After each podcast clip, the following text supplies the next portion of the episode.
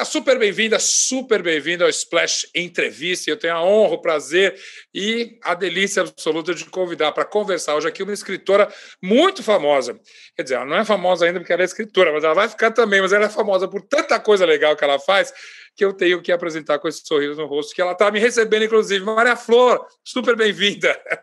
Ah, Zeca, o prazer é todo meu de falar com você. Imagina, eu acho uma honra ser entrevistada por você. Você que é um cara que você sim faz muita coisa e é muito famoso por muita coisa. Não, fazemos. A gente estava brincando nessa entrevista. Quem é que está fazendo mais coisas, inventando mais coisas? A gente é do mesmo, do mesmo time aí. Ainda bem, ainda bem. Mas a última coisa que você inventou, nem sei se é a última na ordem, mas é a última que a gente acompanhou aqui, foi este livro maravilhoso que eu mesmo já citei no meu programa na, na, nas minhas redes sociais, sociais, porque eu vou te falar. Eu descobri por acaso. Eu Rato de Livraria, eu gosto para livraria.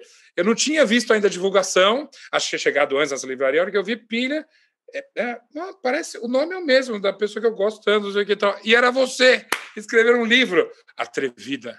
Zé, que eu não sabia que você tivesse visto assim. Eu achei que tinha alguém. Eu falei, ah, a assessoria deve ter mandado para ele, porque como ele sempre comenta as coisas, você viu. Ah, Zeca, para, assim eu apaixono completamente. Não, vi, vou falar, vi, desconfiei, falei, será? Hum, eu, eu escrevo também. Eu, para escrever alguma coisa, e eu escrevo muito reportagem, é claro, mas para escrever uma coisa de ficção, eu fiquei um pouco é, nervoso. E aí eu sei, eu sei o passo que é. E eu já sou da escrita. Você é das artes, uma super atriz, você sabe o que, que é o métier, mas é um ato de ousadia escrever um livro. Então, parabéns por essa ousadia. Muito obrigada, você tem toda a razão. É um ato de ousadia mesmo. E eu fiquei no começo muito ressabiada, assim, com como as pessoas iriam receber o livro né? Porque eu sou atriz, eu sou conhecida por ser atriz, então sempre tem uma certa, ah, mas por que, que essa pessoa está escrevendo? Ela não é atriz, por que ela tá, resolveu lançar um livro? Para que isso? Mas o livro começou em 2017. O livro é um projeto bem antigo, na verdade que eu tive a oportunidade de terminar, de conseguir me concentrar muito por conta da pandemia, porque por conta da pandemia a gente teve que parar, né? Todos nós tivemos que parar. E aí eu falei: ou eu paro agora, ou eu fico completamente louca com tudo que está acontecendo. Vou ficar louca, mas vou ficar um pouco também concentrada e tentar acabar um projeto que eu estava já tentando, mas por conta dos outros trabalhos eu acabava não tendo tempo de terminar. Uma louca produtiva, isso é que é bom. Eu fiz a. É. O meu livro de ficção, primeiro de contos, saiu também no final do ano passado, escritos na pandemia. Então, de certa maneira, eu acho que a mente criativa ela aproveitou a pandemia, isolamento, para se organizar um pouco. Mas também acabei de saber disso agora. Um projeto que já vinha de um tempinho. 2017, estamos falando de quase quatro anos de gestação da Edisso. Novamente, é complicado escrever um livro, né? É muito difícil, porque você sabe disso muito bem. Tem uma coisa que é a, a escrita, ela é super solitária, então você tem que ter o tempo para fazer aquilo, para se concentrar, e nem sempre durante aquele tempo que você está realmente concentrado, você consegue produzir, né? Então, várias vezes você está ali, você fala, não, hoje eu vou sentar, eu vou ficar quatro horas na frente do computador e eu vou escrever não sei quantas páginas, e você não consegue, não tem, você relê e fala, mas isso está uma porcaria, eu quero, eu vou jogar tudo fora. Então, é, é, um processo realmente, eu já não me sinto só, ele foi um projeto dolorido, assim, e, e por ser uma ficção, é uma ficção que tem várias coisas é, pegadinhas, assim, para parecer um pouco que é uma autobiografia. Às vezes, muita gente perguntou, mas é autobiografia? Porque a personagem se chama Maria e a personagem é uma atriz. Mas ele não é uma autobiografia de jeito nenhum, ele é uma ficção, todos os personagens são ficcionais. E isso de escrever ficção, né, é, é, trabalhoso mesmo, porque às vezes você, quando você relê tudo, você fala, não, isso aqui não está fechando, eu preciso, esse gancho aqui não, não funciona, eu preciso voltar. E, claro. Então é, é, é um, um processão, né? E aí você falou uma coisa interessante, quando você pensa na narrativa inteira e no livro como uma coisa só, eu acho que aí a experiência de atriz é inevitável. Você sabe que é uma história. Você sabe que a história tem que ter momentos, tem que ter um, né, um gancho, um, uma emoção. É, é, me, me diga como é que essa experiência de atriz, de fato, te ajudou a escrever. É nessa narrativa? É nesse formato? É nessa levar o leitor ou o espectador é, né, junto? Isso te ajudou? Me ajudou muito, Zé. Eu acho que tem uma coisa também que é da, da, da narrativa, né? a gente está muito acostumado a ler, a ler narrativa, a ler roteiro, a ler é, é, capítulo de novela e tal. Então você sabe que você precisa manter o leitor ali querendo terminar aquele livro, né? E a, as próprias imagens, né? As, a, a, imagem do que, que, a cena, como é que a cena vai ser, como é que você constrói aquela personagem. Imagina, para eu construir, assim, tem três personagens bem principais. Então, esses três, uma diversão, né? Você poder construir e não ter que fazer mesmo. Você só constrói no papel e fica, e fica tranquilo, não precisa fazer. Ah, mas aí você já está me dando um spoiler, porque a outra pergunta que eu ia fazer a certa altura era justamente essa. Essa história é adaptada adaptável, você teria. Ah, você seria uma boa Maria se vivesse ela no cinema, numa minissérie, alguma coisa assim? Você não pensou Na nisso? Na verdade. Não, quando eu estava escrevendo, eu não pensei nisso, mas agora com o livro pronto, eu gostaria muito de adaptar ele, fazer um filme, fazer uma longa-metragem dele, mas eu não faria Maria. A Maria ela é mais jovem do que eu. Ela é, ela deve ter ela deve, não, ela tem uns de 24, 25. É, 20, é 20, 20 e poucos anos ali. É, mas é. mesmo assim, o que, que você faria nessa adaptação? Você seria só a escritora? Você não ia dirigir? Eu queria ser a diretora, eu queria ah! ser a diretora, claro. Isso que eu queria dizer. Até porque, e acho que é inevitável, pelo teu background, pela tua experiência, vários momentos do livro, eles são entre aspas aqui, cinematográficos. Eu não sei se é como as imagens vêm na sua cabeça, mas são coisas que, é, ainda que você não tenha feito pensando numa adaptação, acho que o teu imaginário, o teu, o teu, o teu vocabulário, assim, é de cinema, é de imagem. Isso é inevitável, né, Maria? Com certeza, Zeca. O filme tem muitos momentos, inclusive eu falo muito do Jalapão no filme, no filme, ó, oh, no filme, no livro, o livro tem, tem muitas imagens, tem muitas imagens. Eu não pensei nele realmente achando que eu ia conseguir, né? Porque fazer um filme, ainda mais no Brasil nesse momento, é um processo, é muito, muita coisa, muito trabalhoso, difícil mesmo. Mas ao mesmo tempo eu eu pensei, as imagens, foi isso mesmo que você falou, as imagens para mim, elas são muito, muito importantes, assim, então eu, eu, eu, pensava, e o Jalapão, ele foi, no momento da minha vida, eu filmei lá o Xingu, filme Xingu, e, e eu passei quase um mês e meio no Jalapão. E eu tinha um diário sobre o Jalapão, sobre o, lugar mesmo. Desculpa o meu cachorro, que ele é. Não, a gente está ouvindo o cachorro, mas a gente está fingindo que não tem ninguém aí. É, ele é muito louco. O pessoal que o pessoal acompanha, sabe? E aí ele, é. o Jalapão, ele, eu fiz um diário sobre o Jalapão, sobre a minha experiência lá. E eu roubei um pouquinho dessas imagens desse diário de quando eu fiquei lá um mês e meio para filmar o Xingu. Então, essas imagens estão muito vivas, assim, para mim.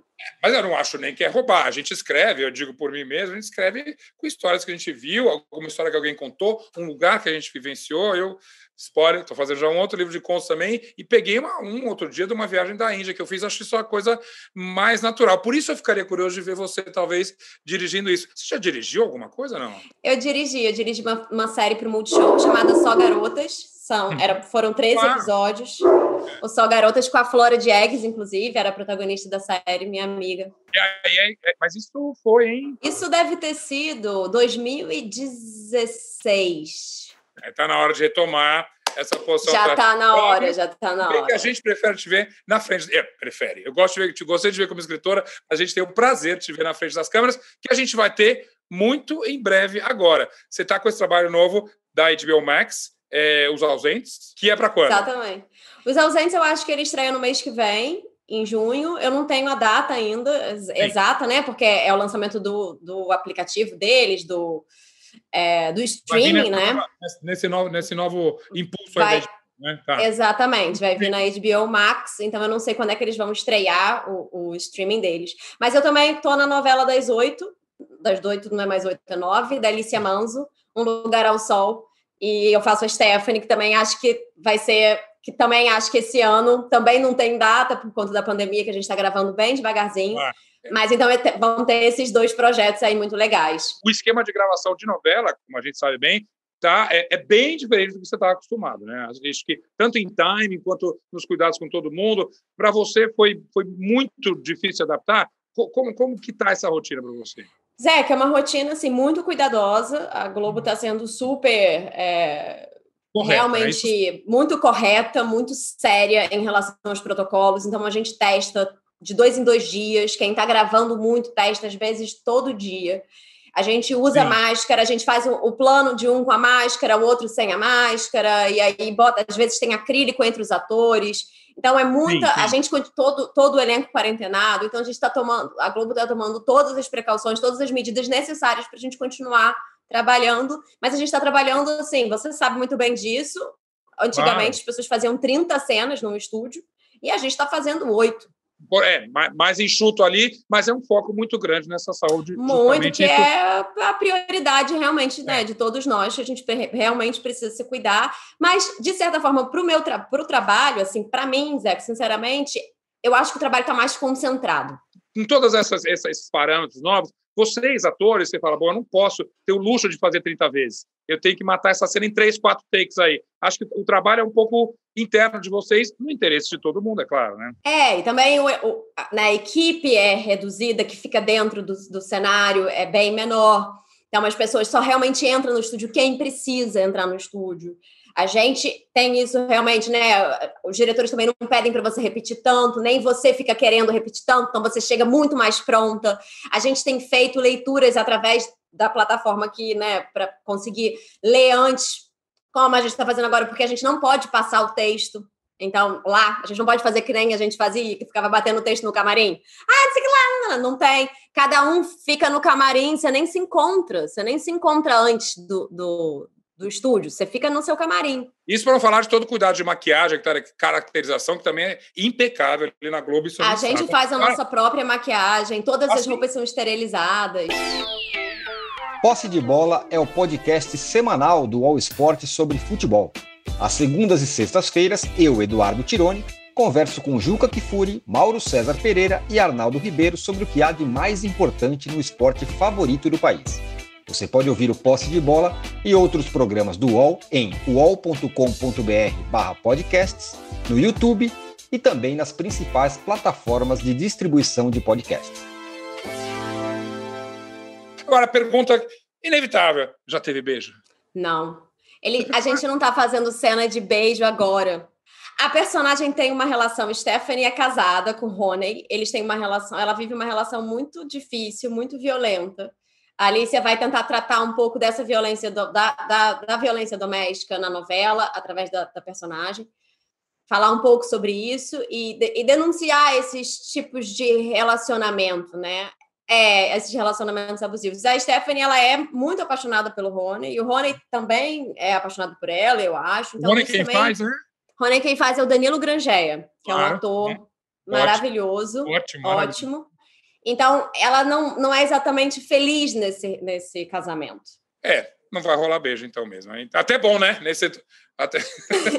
eu, eu acho que vai rolar, em algum momento vai rolar, mas no momento não está rolando. Agora, muito diferente esse esquema de gravação do que você fez para os ausentes. Eu sei que uma, um seriado é diferente, o ritmo é outro e tudo, mas é, pelas contas, quando vocês gravaram a coisa para a HBO Max, também já tinha um certo protocolo, né? Não, você sabe que a gente gravou é, a HBO Max, acabou em novembro, começo de novembro de. Os ausentes acabou no começo de novembro de, dois, de 2019. Uau, então tá lá esse tempo todo, puxa. É, é. E aí eles estavam esperando, na verdade, o lançamento do, da HBO Max para lançar a série, Sim. mas isso deu uma atrasada e por isso só vai ser lançado agora, inclusive por causa da pandemia. Mas a gente, quando a gente estava filmando, não tinha nada de pandemia, não existia pandemia. Não, final... foi, uma, outra gravação. É, nem na China ainda, a gente não sabia de nada ainda. E era uma coisa. Você tem. Quantos episódios são mais ou menos? É, são... são três episódios. Treze. Treze. Treze. 13 episódios. E eu tava vendo assim, você, claro que já fez, já fez filme, já fez TV, esse seriado talvez seja uma, uma, uma, uma novidade em termos de narrativa, justamente. A gente hoje tem muita, muito, muitos tipos de contar história, muitas maneiras de contar história, melhor dizendo. E a gente passou por quase dois anos aí de muita série. Eu sei que você é fã de série também, como eu sou também. Uh, a gente é, é doido com isso. Na cabeça do telespectador, a gente vai voltar a assistir novela? Como é que, como é que você vê? Existe espaço para tudo? Para série, para novela? Ah, a gente ganhou mais, mais maneiras de ver uma história? Ou você acha que a gente, uma geração nova, está só querendo ver série ou tudo? Qual a tua opinião? Zeca, eu acho essa, essa, essa uma grande pergunta, na verdade. Eu acho que tem espaço para tudo. Eu acho que as séries elas andam dominando muito uma fatia do mercado, né? Esse mercado mais jovem, que está acostumado, que quer realmente encerrar ali naqueles naqueles episódios e, e, talvez esperar a próxima temporada muito animado, né? Tem isso também, quando encerra uma temporada, você fica na expectativa da, da outra temporada.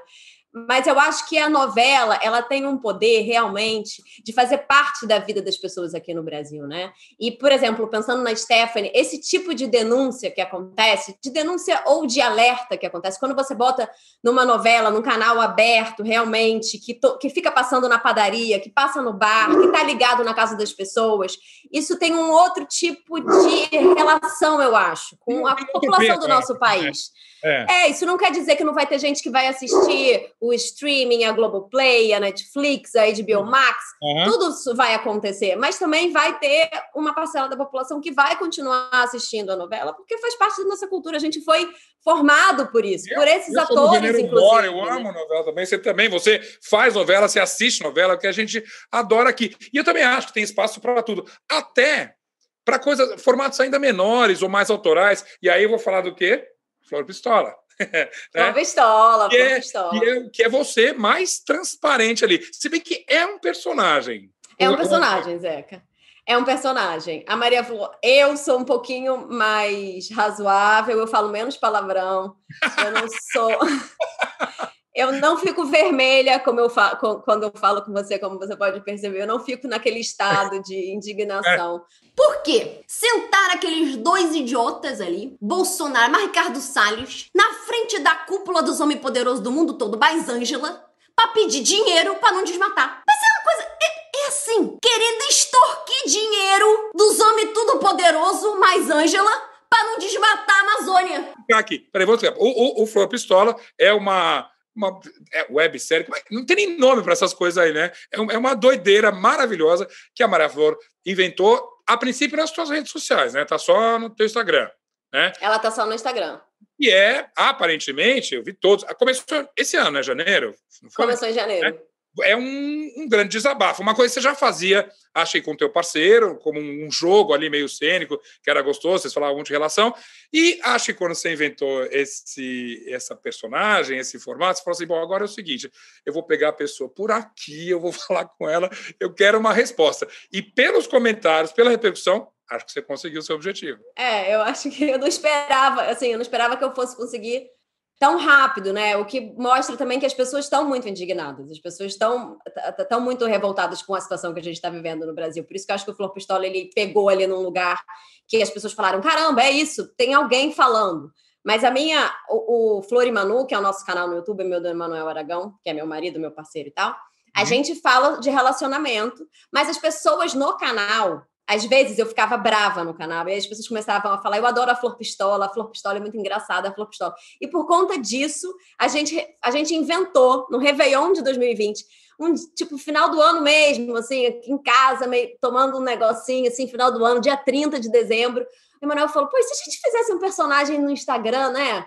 Que, assim, que ela fala, ela fala tudo que todo mundo quer dizer, ela fala mesmo, e ela e eu falei, cara, total, vamos fazer, vamos fazer. E a gente foi fazer totalmente, assim, sem nenhuma sem expectativa, nenhuma. sem nenhuma pretensão, Zeca. É. E aí viralizou e a gente ficou meio, caramba, viralizou, que coisa louca. E aí as pessoas não entendem que é um personagem que tem uma construção, que tem uma ideia. Ela fala muito sobre sexo, né? Ela fala muito palavrão. Ela... Bem, bem então... Mas você sabe que essa confusão, eu acho que ela é até benéfica, porque, claro, te conheço na, na, de cara, já fala assim, é uma personagem, é claro, a gente sabe. Mas hoje em dia, eu acho que as pessoas elas compram o pacote. Tipo, essa é um pouco, é um pouco a Maria Flor, mas acho que é uma personagem, mas tanto faz. Eu quero é essa mensagem. A tua mensagem é forte e você passa ela de um jeito que é é muito bravo, mas é bem humorado. Tem um, tem um humor ali, na verdade. Você falou que muitas pessoas riem da, da, da Flor Pistola. E, e, e nesse, nessa risada, elas acabam caindo a ficha de falar, hum, mas acho que o que ela está falando não é tão maluco assim. Acho que tem, não se é uma intenção é, é, é, é, oficial, mas isso acaba acontecendo, é um processo de quem te assiste. Com certeza, Zeca. Não, e que bom que você está dizendo isso, porque eu acho que, na verdade, essa brinca... essa, essa não, é, não sei se é uma brincadeira, mas esse, essa confusão entre quem, qual é, quem é a pessoa e quem é o personagem, o que, que é esse limite, ele tá tão complicado, ele tá tão borrado exatamente por conta das redes verdade. sociais, né, Zeca? Uhum, por, que, uhum. que, por que a gente não se utilizar dele também para fazer essa mensagem, a mensagem no sentido da, da indignação mesmo com o que está acontecendo no Brasil, chegar nas pessoas, talvez as pessoas pensarem um pouco mais sobre o que está acontecendo através do humor, através da ironia, através dessa da, e dessa própria confusão. Eu acho que se, se simplesmente uh, fazer um panfleto é importante, deixa eu fazer, mas acho que você vai, você vai, um passo além. Você, pega, você tenta pegar a cabeça da pessoa que está assistindo. Ela não é tão passiva assim quando assiste, pelo contrário, ela quer interagir com você. O que, novamente, te elogio pela coragem, porque você sabe que quando você toma postura, seja em personagem, ou seja, como a atriz, você tem que estar preparada para tomar umas bordoadas. Isso você já, você já sabia, você é atriz, a gente, pessoa vida pública, a gente sabe que a gente está exposto a tudo. Mas quando você fala de política, inevitavelmente você sabe que vai vir pesado. Veio. Veio, veio. E como você estava preparada? Eu não estava preparada. eu sabia que viria, mas eu não, ach... eu não, não sabia como eu ia reagir. É, uhum. é, é muito. É estressante pra caramba. É estressante, ah. é difícil, é muitas vezes é triste, muitas vezes você não consegue não se abalar pelo que as pessoas falam. É, Chega é. uma energia que você não quer, mas você tem que lidar com ela. Então, assim, eu, eu, eu continuo fazendo e eu vou fazer, mas é, não é fácil, não. É, você não, você é não parou, isso que é bacana, você não, não se intimidou, e, mas essas flutuações são inevitáveis. Todo mundo de que tem um nível de vida pública já passou por, por isso. Você falando assim, me lembrei da. Você certamente viu a Tata Werneck agora, que saiu do Twitter porque foi criticada pelo luto de um amigo, que a gente é, é, tem certeza que era amigo seu também, nosso conhecido, Paulo Gustavo. Quer dizer, as coisas são muito fora de controle. Mas aí eu acho que, e a Teté, a Tatá deve voltar já já para o Twitter e tudo, e um pouco você também, você não desiste, o que eu acho, não é, não é que você tem teimosa em nada, mas você acredita no que você faz. Essa, essa coisa que você criou é muito autoral, é muito verdadeira, e acho que não é um, uma brigada ali de emergência te atacando que vai te fazer desistir. Não, de jeito nenhum. Eu acho, inclusive, que para mim o Flor Pistola ele também é um lugar de colocar minha indignação, de colocar minha revolta claro. em relação ao que da a gente está vivendo. Flor. Da Maria Flor. E tem uma válvula ali de escape minha também. Eu falo, ai, pronto, botei isso aqui. Pelo menos eu estou dizendo para o mundo o absurdo todo. Porque quando a gente começa a fazer o vídeo, várias vezes, o Emanuel que filma. E aí a gente, eu vou fazendo, às vezes a gente fica, a gente grava 30 minutos, Zeca, para tirar quatro. E às vezes eu vou falando, eu vou falando, eu vou falando. Quando acaba, o Manuel fala: Nossa, isso tudo é verdade mesmo que você falou, né? É tão absurdo, isso tudo tão absurdo. Então, às vezes, é, as informações, como a gente vai recebendo elas durante a semana e tal, a gente, a gente não toma, a, gente não, né, não, não vê a proporção do todo, assim, do, do absurdo que a gente está vivendo, né? Mas, mas, de alguma maneira, você digere isso tudo bem e devolve isso muito bem. Na verdade, eu ia chamar flor metralhadora, porque é uma coisa da outra. E por falar, só para a gente terminar também, por falar em uma atrás da outra, a pergunta que sempre que eu lanço um livro, alguém faz para mim, devolvo para você. Não vai escrever outro? Ah, meu Deus. Sabe que eu estou pensando em outro, Zeca? Eu estou pensando em outro mesmo, mas escrever dá tanto trabalho que às vezes eu fico até com medo, assim, de, de dizer para mim mesma que eu vou escrever outro. Eu falei assim, ai meu Deus, será que eu vou conseguir escrever outro? Vai, mas sim, mas vou, eu vou, eu vou. Esse medo, só para esclarecer, é um pouco do processo ou de ler? Ah, você aí talvez um livro expõe muito a gente. Você é atriz, você está com a tela com a cara nas telas, assim, você já se expõe. Mas eu acho que um livro é meio isso aqui. Não é igual, Zeca. Não é igual. Você sabe isso também, né? Você é apresentador, você, você se expõe também, né? Eu me exponho através da personagem, eu exponho emoções, mas quando você escreve um livro, é a sua visão de mundo que está ali, é o jeito que você pensa que está ali. Então, é, para mim, é muito mais exposição. Muito mais exposição. E deu medinho? Deu, deu medinho, deu medinho. Mas foi, mas está sendo muito legal, está sendo muito legal, Zeca. Deste fã, deste amigo, desse cara que te admira, eu adorei, já quero outro livro, quero até adaptação, quero mais uma no tiro, beijos, flores, em tudo que você puder fazer, porque você faz com carinho enorme e com esse sorriso absurdo, meu amor. Oh, Zeca, muito obrigada, obrigada pelo papo, muito obrigada, muitas saudades de te encontrar por aí. Em breve nos veremos, tomara. Veremos sim. Beijo, Beijo muito grande. Beijo. Tchau, tchau.